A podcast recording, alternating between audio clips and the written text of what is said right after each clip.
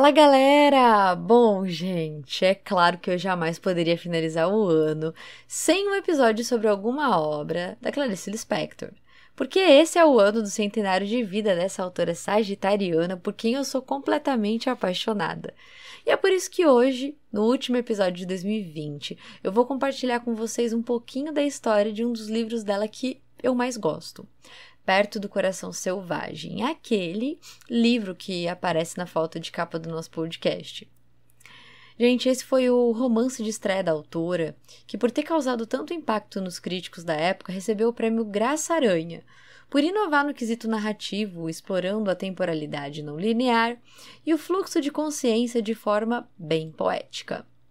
E assim, bastante intimista e repleto de monólogos interiores, esse livro, galera, trata so sobre as angústias e o desejo de uma mulher que, como o próprio título sugere, anseia viver o mais próximo possível do coração selvagem da vida.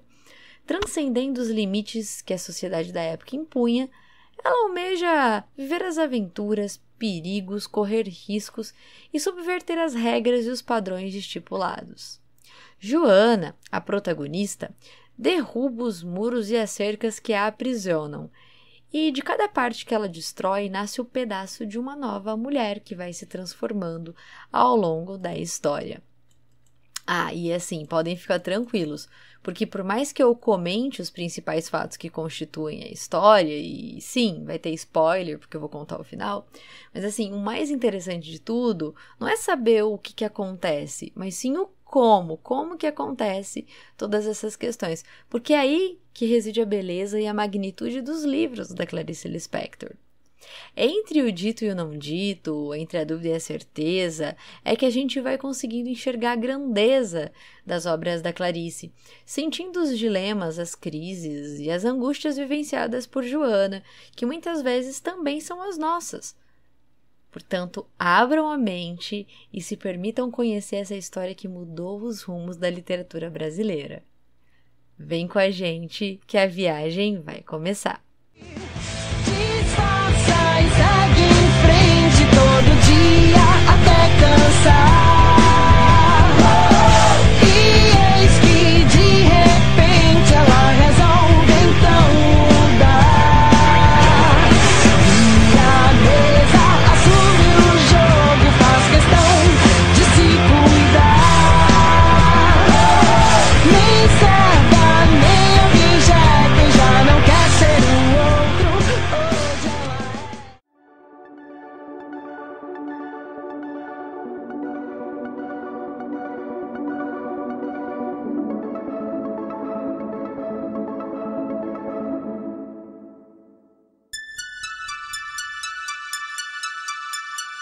The Trip, The Trip o podcast para você viajar, viajar pelo mágico universo das múltiplas linguagens.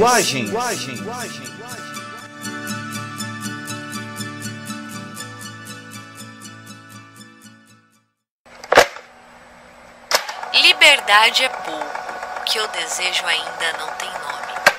Essa é uma das frases mais emblemáticas de Clarice Lispector, que compõe a história perto do coração selvagem e reflete as inúmeras experiências vivenciadas pela protagonista.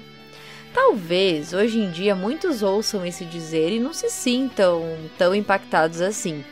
No entanto, pessoal, na época em que Clarice lançou o livro, que traz essas e outras reflexões que refletem o incessante desejo de uma mulher em busca pela liberdade nas suas mais diferentes formas, muitos dos contemporâneos da autora ficaram chocados com as reflexões e provocações que Clarice suscitou por meio da sua narrativa. Para entender isso, é só fazer um exercício simples de voltar ao passado, em 1940, época em que uma mulher ser escritora e, sobretudo, falar sobre o desejo de liberdade eram situações bastante atípicas e que causavam estranhamento e reprovação pelos cidadãos de bem da sociedade brasileira desse período. Na verdade, não só naquele período, né? Porque agora em 2020 é bem provável que existam pessoas que olhem torto para esse tipo de obra. E assim, galera, se a gente for pensar na literatura produzida em meados dos anos 40, a mulher geralmente aparece nas histórias assumindo dois papéis opostos e bem definidos. Ou seja, Ou ela aparece como sendo pura, bondosa e submissa, ou como sendo a prostituta, que acaba se submetendo a essa situação para um bem maior, tipo ajuda sua família, seus pais, por exemplo. Mas em todas essas figuras, a bondade perpassa a figura da mulher. Essas imagens do feminino eram bastante comuns e corriqueiras na literatura da época pré-Clarice Lispector. E quando a autora resolve ser escritora, ela se torna um divisor de águas na literatura, porque ela bagunça é, esses arquétipos femininos que foram construídos por escritores homens, pertencentes a uma classe social privilegiada, é, que plasmavam em seus livros a sua visão estereotipada e bem reducionista sobre o ser mulher. Sobre essa questão, galera, a professora Sandra Goulart de Almeida, que é pós-doutora em literatura comparada, no seu artigo A Modernidade da Escrita de Clarice Lispector, diz que o discurso que permeia essa obra ataca o sistema dominante em sua própria estrutura, através de um texto densamente poético e fluido que destrói convenções tradicionais, uma escrita de ruptura e subversão.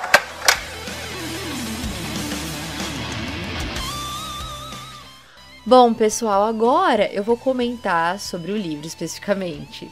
Dividido em duas partes, Perto do Coração Selvagem percorre a trajetória da Joana, que é a protagonista, desde a infância até a vida adulta. Joana é uma menina impulsiva, destemida, ela tem uma forte aversão pela bondade e por pessoas que sejam muito afáveis. Ela se sente deslocada, não consegue encontrar um lugar que ela se sinta identificada é como se ela não conseguisse pertencer a alguma coisa, né? Um grupo, enfim. Ela demonstra ter um certo nojo do ser humano. E aí é importante salientar que o nojo, gente, é uma sensação tipicamente clariciana, que vai estar sempre presente em muitas de suas obras. E logo no início do livro, a, a gente já fica sabendo que a Joana fica órfã de mãe desde muito cedo. E por conta disso, um, um bom período da sua infância, ela passa morando com seu pai. E uma passagem muito interessante de quando ela era criança, que me chamou bastante atenção, é quando em uma aula a professora termina de contar uma história com o típico final felizes para sempre. E Joana pergunta à professora o que, que acontece quando se é feliz, qual que é o propósito de ser feliz e o que, que vem depois de ser feliz. E assim, a professora fica toda desconcertada e, e sem saber o que responder, pede para Joana fazer o seguinte, né? Ó, registra aí essa seu questionamento, essa indagação no papel né? e guarda para que quando você for adulta, Joana, você possa tentar responder esse seu questionamento, tá? E aí, né, para encerrar de vez esse papo, a professora sugere que Joana vá brincar no pátio, né, com as outras crianças e tal. Mas Joana responde toda cheia de si. Não gosto de me divertir. Galera, saca só, essas indagações e esse comportamento marcam a infância da Joana. E a partir daí já dá para vocês terem uma noção de como vai ser essa mesma Joana quando adulta. Bom, aí depois de um tempo, o pai da Joana, né, falece, né, e aí ela vai morar com os tios. E assim, a tia em especial começa a sacar que Joana não é uma menina como ela imaginava, tipo doce, meiga, obediente. É, essa tia percebe na sobrinha uma criança redia, um gênio forte, bem difícil de lidar. Tanto que por conta desse jeito, né, bastante singular, a tia passa a se referir a Joana chamando-a de víbora. Inclusive, após um episódio específico, os tios resolvem mandar a Joana para um internato. E lá né, no, nesse internato, ela se apaixona por um professor que, obviamente, não corresponde à sua paixão, já que ela era adolescente, pré-adolescente. Mas Joana tem com ele muitos diálogos reflexivos bastante interessantes. E para mim, um dos mais marcantes é esse. Bom é viver, balbuciou ela. Mal é? Mal é não viver. Morrer? indagou ele. Não, não, gemeu ela. O que então? Diga. Mal é não viver, só isso. Morrer já é outra coisa. Morrer é diferente do bom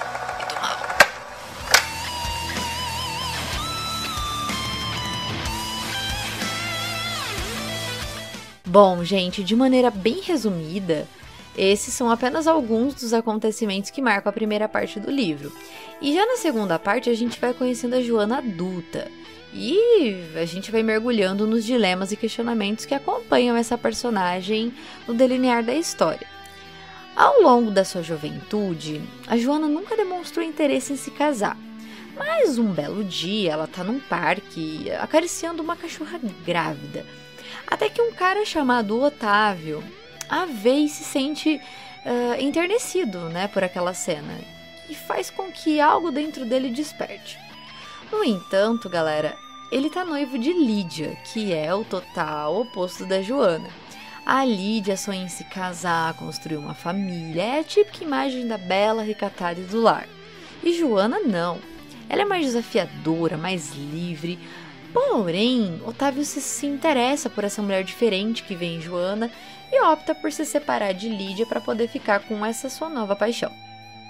E aí, gente, mais adiante, uh, de maneira bem resumida, assim, os dois eles se casam, mas depois do casamento Joana começa, a, digamos, a repudiar Otávio e começa a se distanciar do marido. O Otávio se sente diminuído, pisado, ele sente sua masculinidade diminuída, não só por esse modo como Joana o trata, mas também pela força e potência que emanam dessa mulher.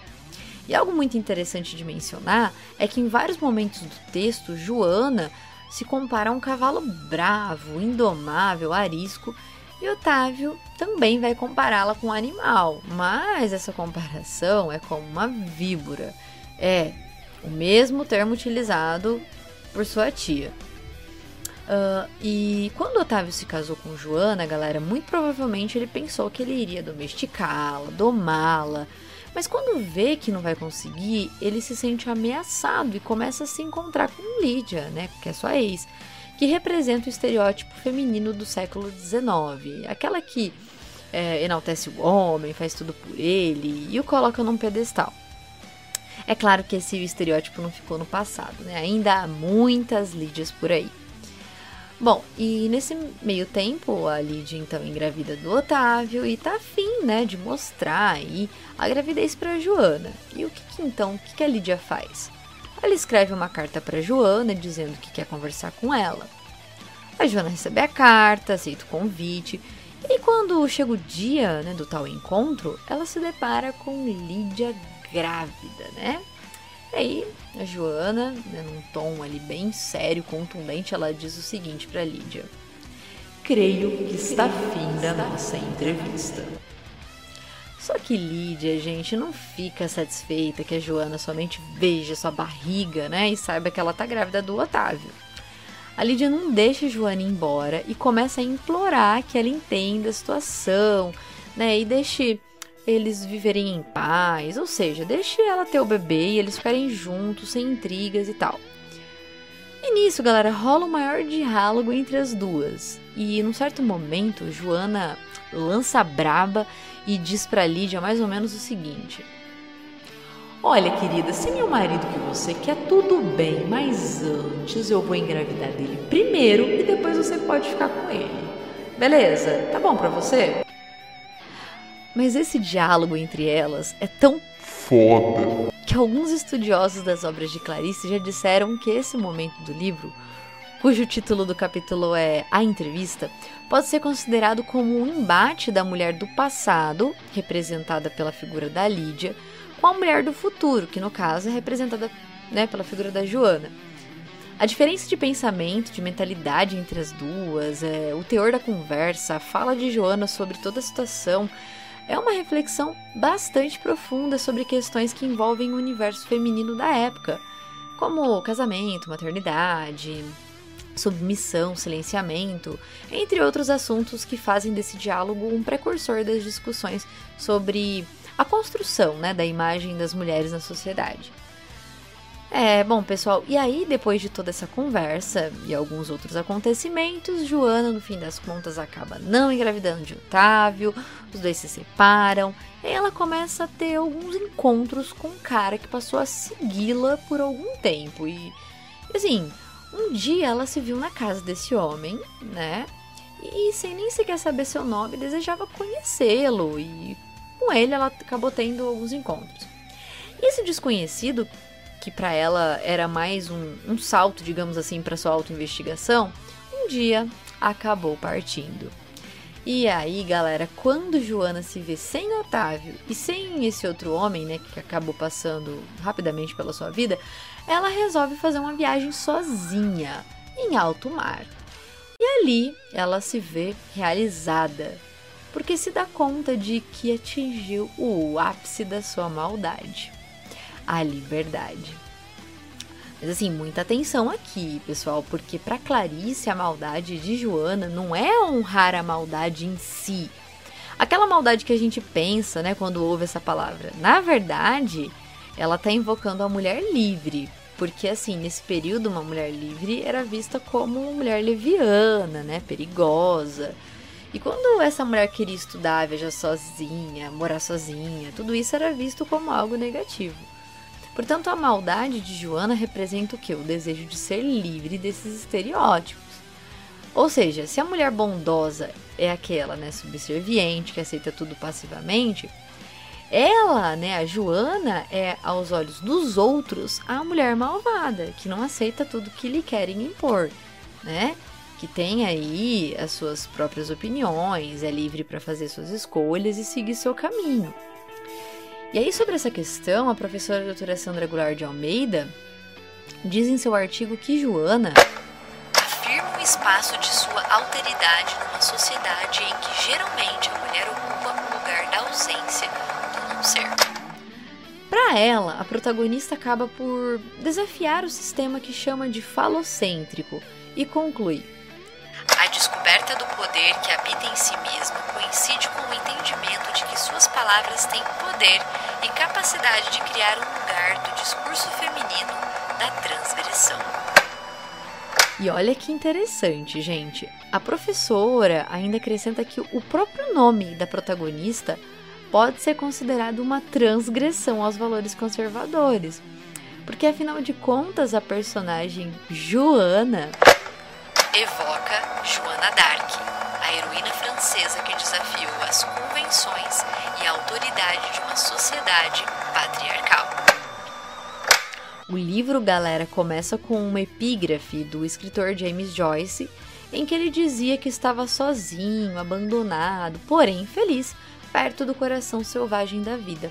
E aí no final é Joana, né, uma mulher livre, feliz e plena, que está ali perto do coração selvagem da sua vida, quem acaba encerrando a história.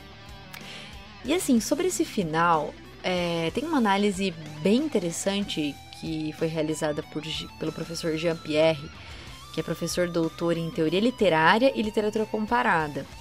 E no seu artigo, ele elucida que, de acordo com as suas pesquisas e, obviamente, com seu ponto de vista, a cena final do Cruzeiro Marítimo ela não foi criada com o intuito de encerrar a obra com uma espécie de final feliz, até porque, convenhamos, né, isso iria na contramão do estilo de narrativa da Clarice Lispector.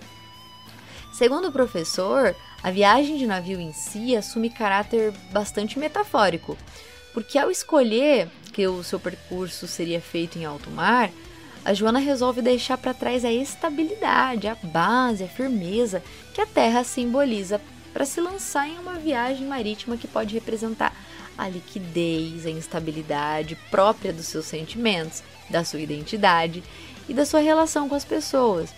E assim sozinha, né, acabar desbravando as profundezas de todo esse universo interior cheio de mistérios que nos constitui, mas que muitos não têm coragem de tentar desvendar.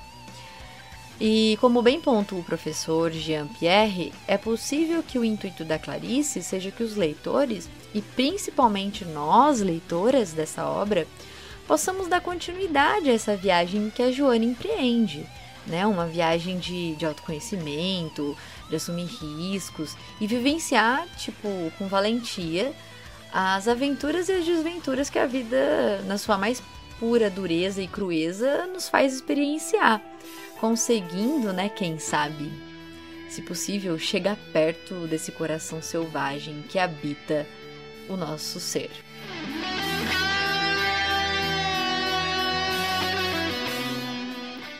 Bom, galera, para conseguir entender de fato essa e as outras obras da Clarice, a gente precisa estar tá totalmente imerso na história, é, realmente mergulhado na narrativa, se doar, se entregar para aquela leitura. Porque, como eu disse, as obras da Clarice elas têm muitos fluxos de consciência, muitas digressões.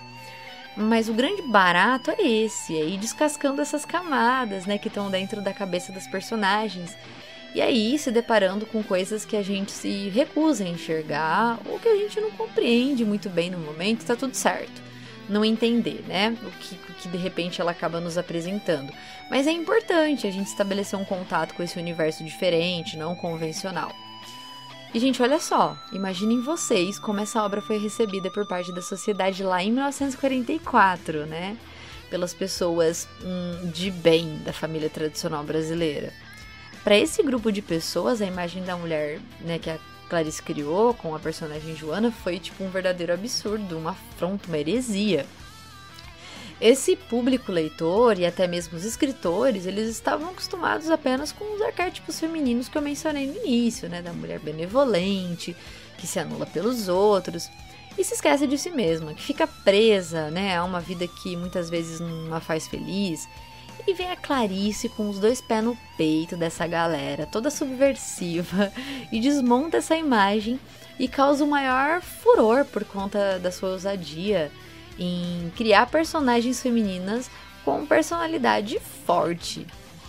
A gente pode considerar a Joana uma personagem icônica e simbólica, não somente por retratar a, a personalidade de Clarice, mas por ela ser intensa, complexa, múltipla. Ou seja, a todo momento a gente vê a Joana fluindo, né? Se construindo, desconstruindo, se transformando ao longo de toda a história. E como sugere o título, a cada momento a Joana, a gente consegue perceber que ela procura viver a vida perto desse coração selvagem, né, que ela busca. Ou seja, a vida no seu estado mais bruto, com, com todos os seus riscos, problemas, dor, amores e desamores. E principalmente, gente, né, nutrir essa ávida uh, e essa incessante busca por algo que transcende, né, que vai além da liberdade. Eu tenho certeza de que a Clarice conseguiu fazer com que muitas mulheres se sentissem inspiradas por esse jeito Joana de ser. Essa personagem de espírito nômade, rebelde, transgressor, deve ter em graus diferentes, acredito eu, despertado algo em cada leitora que teve a oportunidade de acessar esse universo. Perto do Coração Selvagem, para mim é o tipo de literatura que é impossível o leitor sair ileso. Seja rejeição, medo, desejo, identificação, o fato é o seguinte, que essa obra suscita sentimentos, emoções e reações mais variadas possíveis, dependendo de cada pessoa, e sem sombra de dúvidas, essa obra deixa marcas profundas na vida daqueles que se permitem se aventurar nessa história. Bom, que o coração selvagem de Joana desperte muitas outras mulheres, fazendo-as caminhar em direção à liberdade. E que os questionamentos, né, as incertezas e o desejo sejam combustíveis que as permitam repensar sua vida e, sobretudo, né, que as faça ter coragem de se despir, se desnudar desse pensamento machista, patriarcal, que aprisiona, né, a gente sabe, muitas mulheres, mesmo hoje, após dois séculos do lançamento dessa obra. É isso, galera. Espero que vocês tenham curtido o último episódio do The Trip de 2020. Antes de finalizar, gostaria de fazer alguns agradecimentos. Agradecemos de todo o coração a Rádio Alma Londrina por nos ajudar na divulgação do The Trip, incluindo nosso podcast em sua programação. Valeu, Rádio Alma! Agradecemos aos convidados e convidadas que aceitaram participar né, do nosso podcast, contribuindo com seu conhecimento, com as suas experiências e sua visão de mundo. Gente, valeu demais, foi lindo!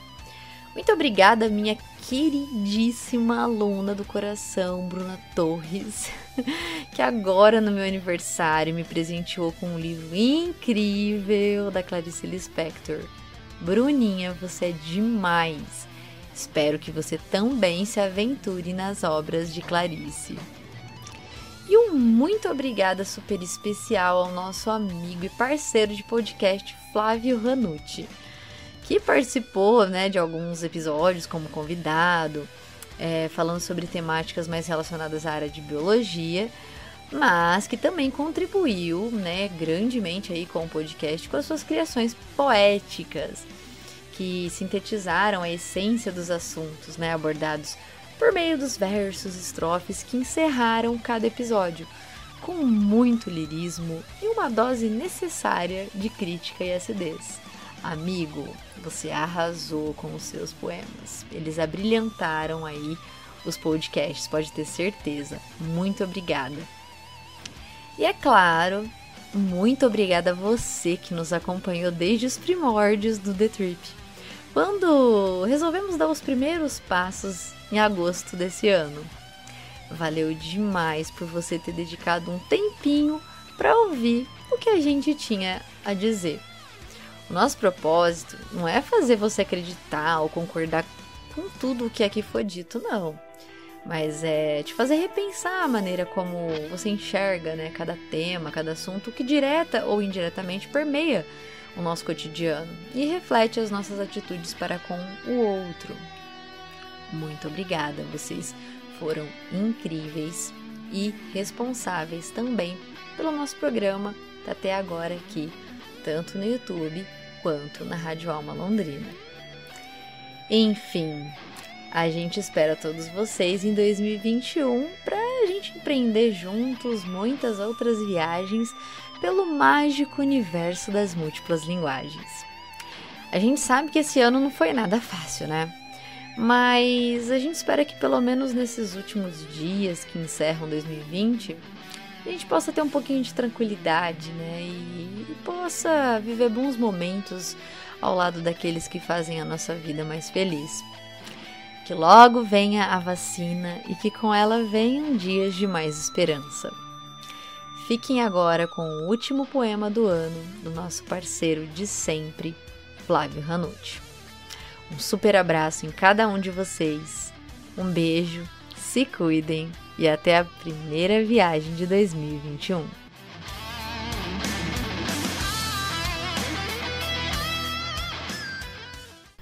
Joana, leve como pena, passa pela avenida de maneira tão fugaz. Sabe tudo sobre a vida dos outros a dela mesmo ela vive aos poucos. Não faz fofoca, só ouve de tudo e tá sempre na boca do povo. Faz malabarismo, aprendeu cedo no circo que a vida é puro equilíbrio. E o tempo? Esse corre da gente feito um aloprado. Pobre coitado de quem sequer sonha em alcançá-lo. Joana nunca ela deixa-se levar pelas coisas, principalmente pelo tempo. Sente o gostinho de cada momento. Ah, Joana, cada história uma sentença, cada dia um velho dilema para vir à tona. Toda noite ela sonha sem nem mesmo piscar os olhos. Aos fins de tarde, ela tira os óculos e volta pela sombra. Joana zomba das coisas, entra pelo cano e sai gargalhando pela outra abertura. Joana é vida, porta sem fechadura, aberta para tudo, fechada para o mundo. Mexo, remexo na Inquisição. Só quem já morreu na fogueira sabe o que é ser carvão.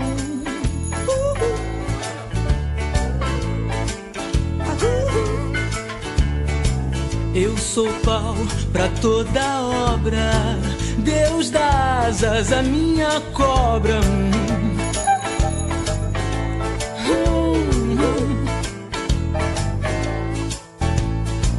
Minha força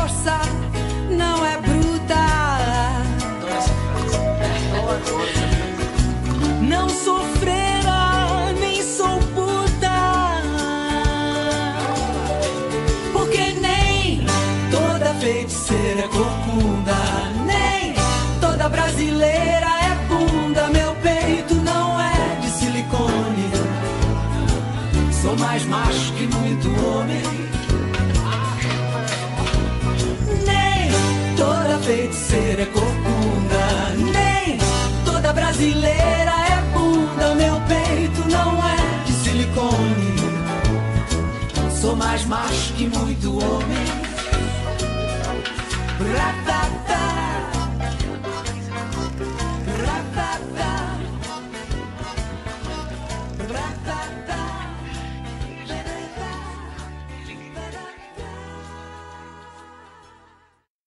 Você escutou o podcast que te faz viajar pelo mágico universo das músicas linguagens.